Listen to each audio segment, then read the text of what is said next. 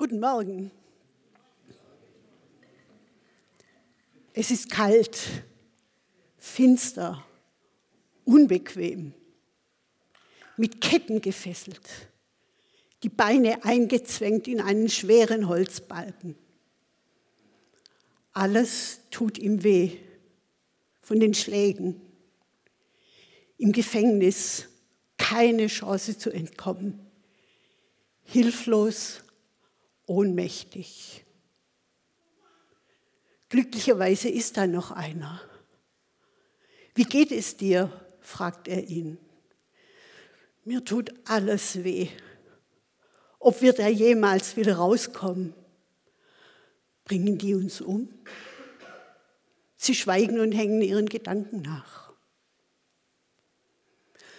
Sag mal, sagt der andere, du hast mal gesagt, dass du dich in jeder Lage zurechtfindest.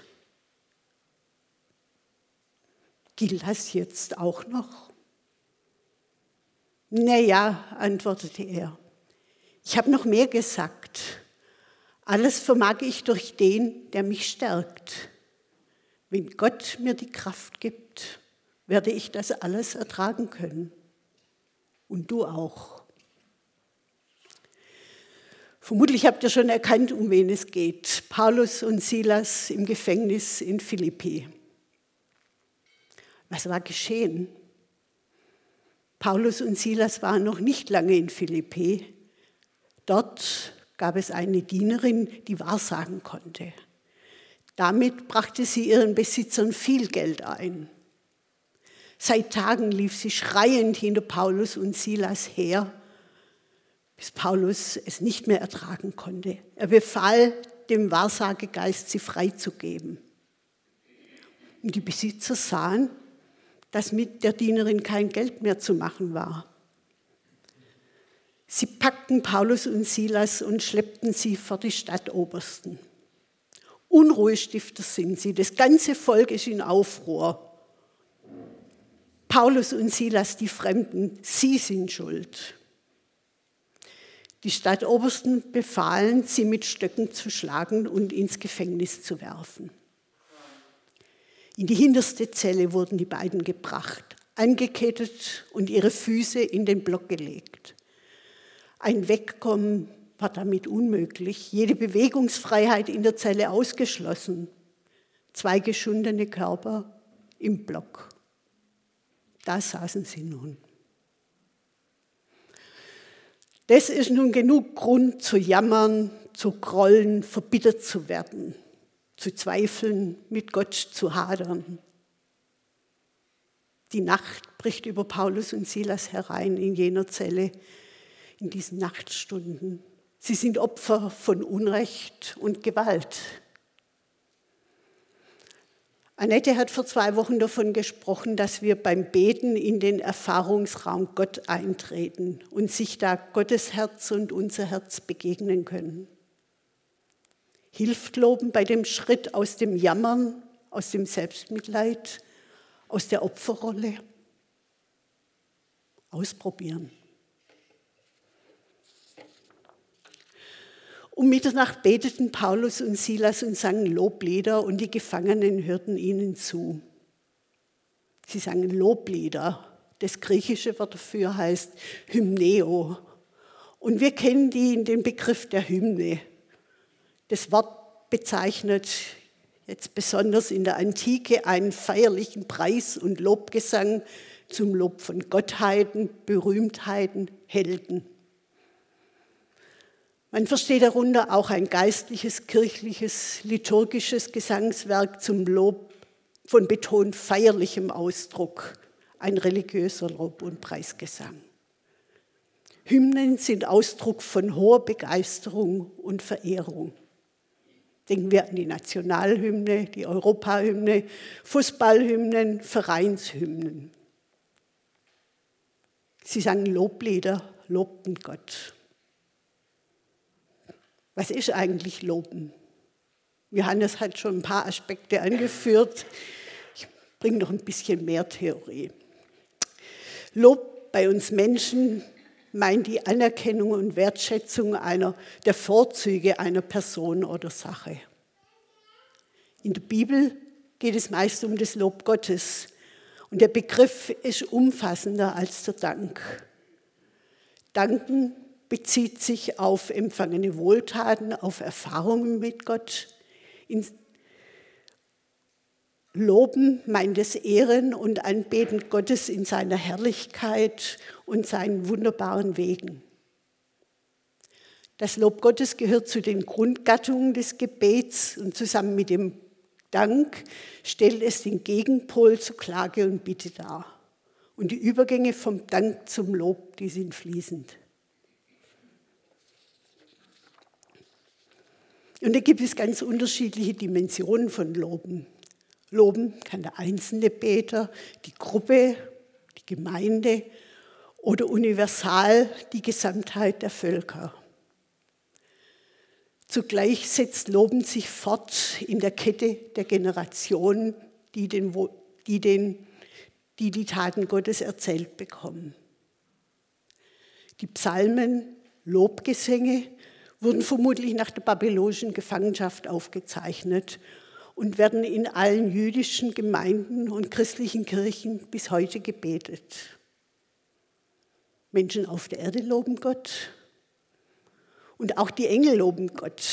Bei der Verkündigung der Geburt Jesu bei den Heiden heißt es, plötzlich war der Engel umgeben von der ganzen himmlischen Heer der Engel. Die lobten Gott und riefen, Gottes Herrlichkeit erfüllt die Himmelshöhe. Loben verbindet Himmel und Erde. In der Offenbarung finden wir in einem triumphalen Lied eine Vorschau auf das Loben Gottes im kommenden Reich Gottes. Und wenn ihr mögt, schließt die Augen und lasst die Worte auf euch wirken und Bilder in euren Gedanken entstehen. Danach hörte ich etwas, das so gewaltig klang wie die Stimmen einer großen Schar im Himmel. Sie riefen, Halleluja, von Gott kommt Rettung. Ihm gebührt die Ehre und ihm gehört die Macht. Seine Urteile sind voll Wahrheit und Gerechtigkeit. Dann riefen sie ein zweites Mal, Halleluja. Die 24 Ältesten und die vier Lebewesen fielen nieder. Sie beteten Gott an, der auf dem Thron sitzt, und sagten Amen, Halleluja. Eine Stimme, die vom Thron herkam, sagte, Lobt unseren Gott, all ihr Diener und alle, die ihr Ehrfurcht vor ihm habt, ihr einfachen Leute und ihr Mächtigen. Dann hörte ich etwas, das so gewaltig klang wie die Stimmen einer großen Schar. Es klang wie das Tosen von Wassermassen und wie das Grollen von heftigem Donner. Sie riefen, Halleluja, Gott unser Herr, der Allmächtige ist König geworden. Wir wollen uns freuen und jubeln und ihm Ehre erweisen.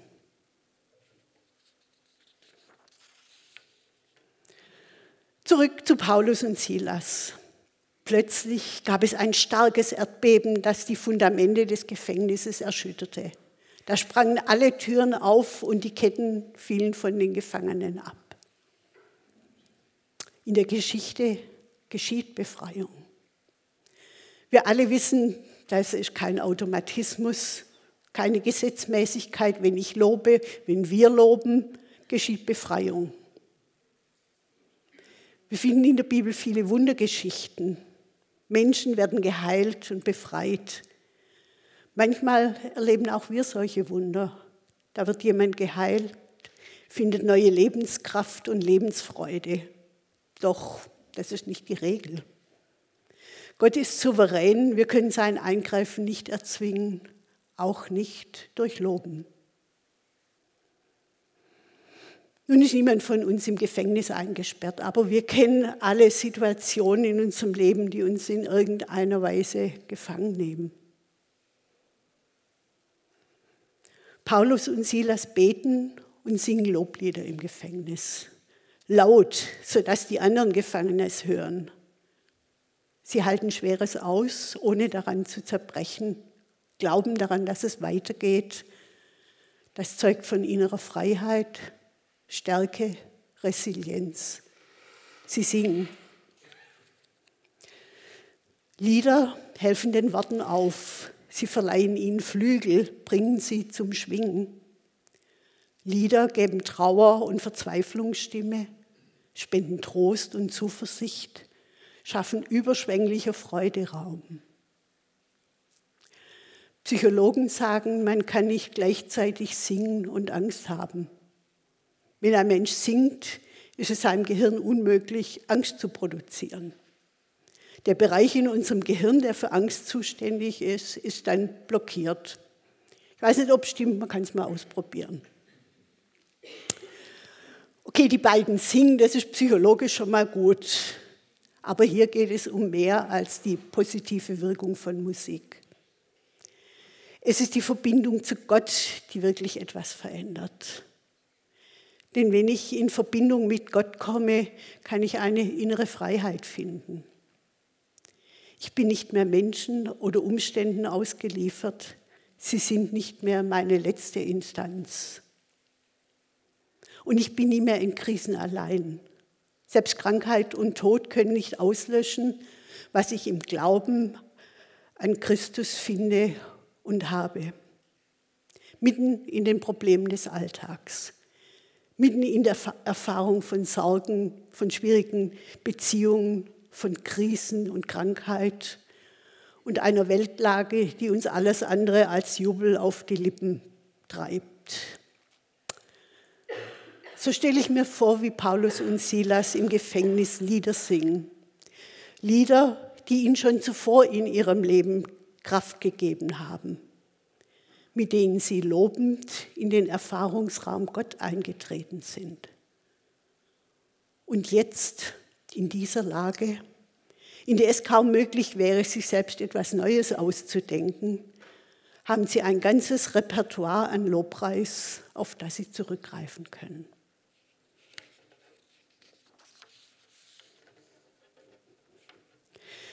Wie ging es dir, als du zu Anfang den Psalm gehört hast?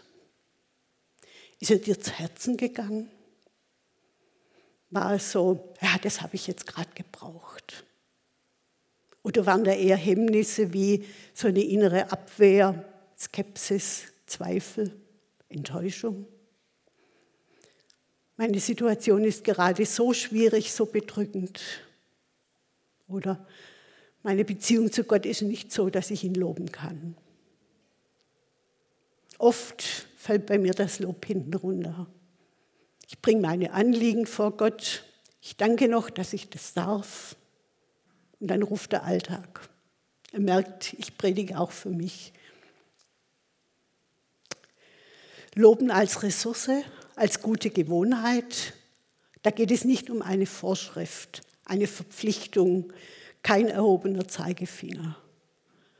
Loben können ist kein Maßstab dafür, wie fromm ich bin. Wie Jonathan letzte Woche gesagt hat, es geht um die Sehnsucht, Gott zu begegnen, Zeit mit Gott zu verbringen, sich seinem Herzen zu nähern. Was kann helfen auf dem Weg zur Herzensbegegnung mit Gott, zur Anbetung Gottes? Da gibt es unterschiedliche Aspekte. Da ist zum einen mein Gottesbild, also die Vorstellung, die ich von Gott habe. Da ist der barmherzige Vater, seine Liebe, seine Treue, seine Gnade, seine Geduld. Da ist Jesus, mein Hirte, Heiland, der für mich gestorben ist, mein Freund. Da ist der Heilige Geist, Beistand, Tröster, Kraftgeber, Ermutiger. Mir hilft es, Gott als Schöpfer zu loben, zu staunen, was er geschaffen hat. Angesichts des Sternenhimmels, angesichts des Ausblicks auf einem hohen Berg, angesichts der Blüten und Insekten in einer Wiese. Da kommt Weite in meine Sprache. Es kann hilfreich sein, eine neue Sicht auf Gott zu entdecken. Ich habe vor einiger Zeit eine Ikone geschenkt bekommen. Abgebildet ist Jesus, der Weltenrichter. Mein erster Gedanke war, da kann ich jetzt eigentlich gar nichts mit anfangen. Also so ein Hirte mit einem Lämmchen über die Schulter, das hätte mir viel besser gefallen. der letzten Zeit kann ich mich diesem Jesus eher annähern, angesichts von so viel Gewalt, Leid und Ungerechtigkeit. Da ist einer, der Recht und Gerechtigkeit schaffen wird. Was kann noch helfen? Mir Worte leihen, auswendig lernen. Learn by heart, sagen die Engländer, also Worte, die in mein Herz gehen. Psalmverse. Nur ein Beispiel. Gepriesen sei Gott der Herr, der Gott Israels. Er allein tut Wunder. Gepriesen sei sein herrlicher Name alle Zeit. Seine Herrlichkeit erfülle die ganze Erde. Amen und nochmals Amen. Lieder. Am Anfang seiner Haft schreibt Bonhoeffer an seine Eltern einen Brief. Verzeiht, dass ich euch Sorgen mache, aber ich glaube, daran bin diesmal weniger ich als ein widriges Schicksal schuld. Dagegen ist es gut, Paul Gerhard Lieder zu lesen und auswendig zu lernen, so wie ich es jetzt tue. In der Schule, im Konformantenunterricht, lernten wir Chorallieder auswendig. Und von vielen ist mir der Text noch präsent, vor allem dann, wenn ich sie singe. Großer Gott, wir loben dich, das singen wir ja auch ab und zu. Großer Gott, wir loben dich, Herr, wir preisen deine Stärke. Oder lobe den Herrn, den mächtigen König der Ehre inspirieren uns wie Bonhoeffer die Lieder von Paul Gerhardt, beispielsweise Lobet den Herrn alle, die ihn ehren. Ja, das sind alte Worte, alte Melodien, die sich aber über die Jahrhunderte bewährt haben. Und es gibt neue Lieder, die Gott loben. Was wir zu Anfang gesungen haben, dir gebührt die Ehre. Gut, das ist jetzt wirklich neu. Oder Herr, du bist mächtig, du bist erhöht, Herr, du bist prächtig. Oder ein König voller Pracht, voll Weisheit und voll Macht. Wir können einüben, auswendig lernen, ausprobieren. Ich möchte nochmal zurückkommen auf den Begriff Hymne als Ausdruck hoher Begeisterung und Verehrung, Ehrerbietung. Begeisterung, wenn ich etwas erlebe, was mich begeistert, kann ich applaudieren. Ich kann aufstehen, jubeln. Wir kennen die Laola-Wellen in den Stadien. Oder jetzt bei der Handball-Europameisterschaft, bei jedem Tor der Deutschen standen die Zuschauer auf und haben geklatscht und gejubelt. Wie sieht Begeisterung für Gott aus? Verehrung, Ehrerbietung. Beim Einzug und Auszug der Konfirmanden am Konfirmationsgottesdienst steht die Gemeinde auf. Im Traugottesdienst, wenn das Brautpaar einzieht, bei einer Gedenkminute sich erheben. Der Hofknicks vom König, der Königin, wir beugen unsere Knie vor Gott. Manchmal unterstützt das, was wir mit unserem Körper tun, das, was wir mit Worten ausdrücken wollen. Loben als Ressource, als gute Gewohnheit. Gemeinschaft kann helfen. Paulus und Silas hatten einander. Wenn ich nicht loben kann, wenn mir die Worte fehlen, kann ich mich vom Lobpreis der anderen tragen lassen. Ich bin mit dem Herzen vielleicht auch nur äußerlich dabei. Ein Ort für Singen gegen das Bedrängende kann da der Gottesdienst sein.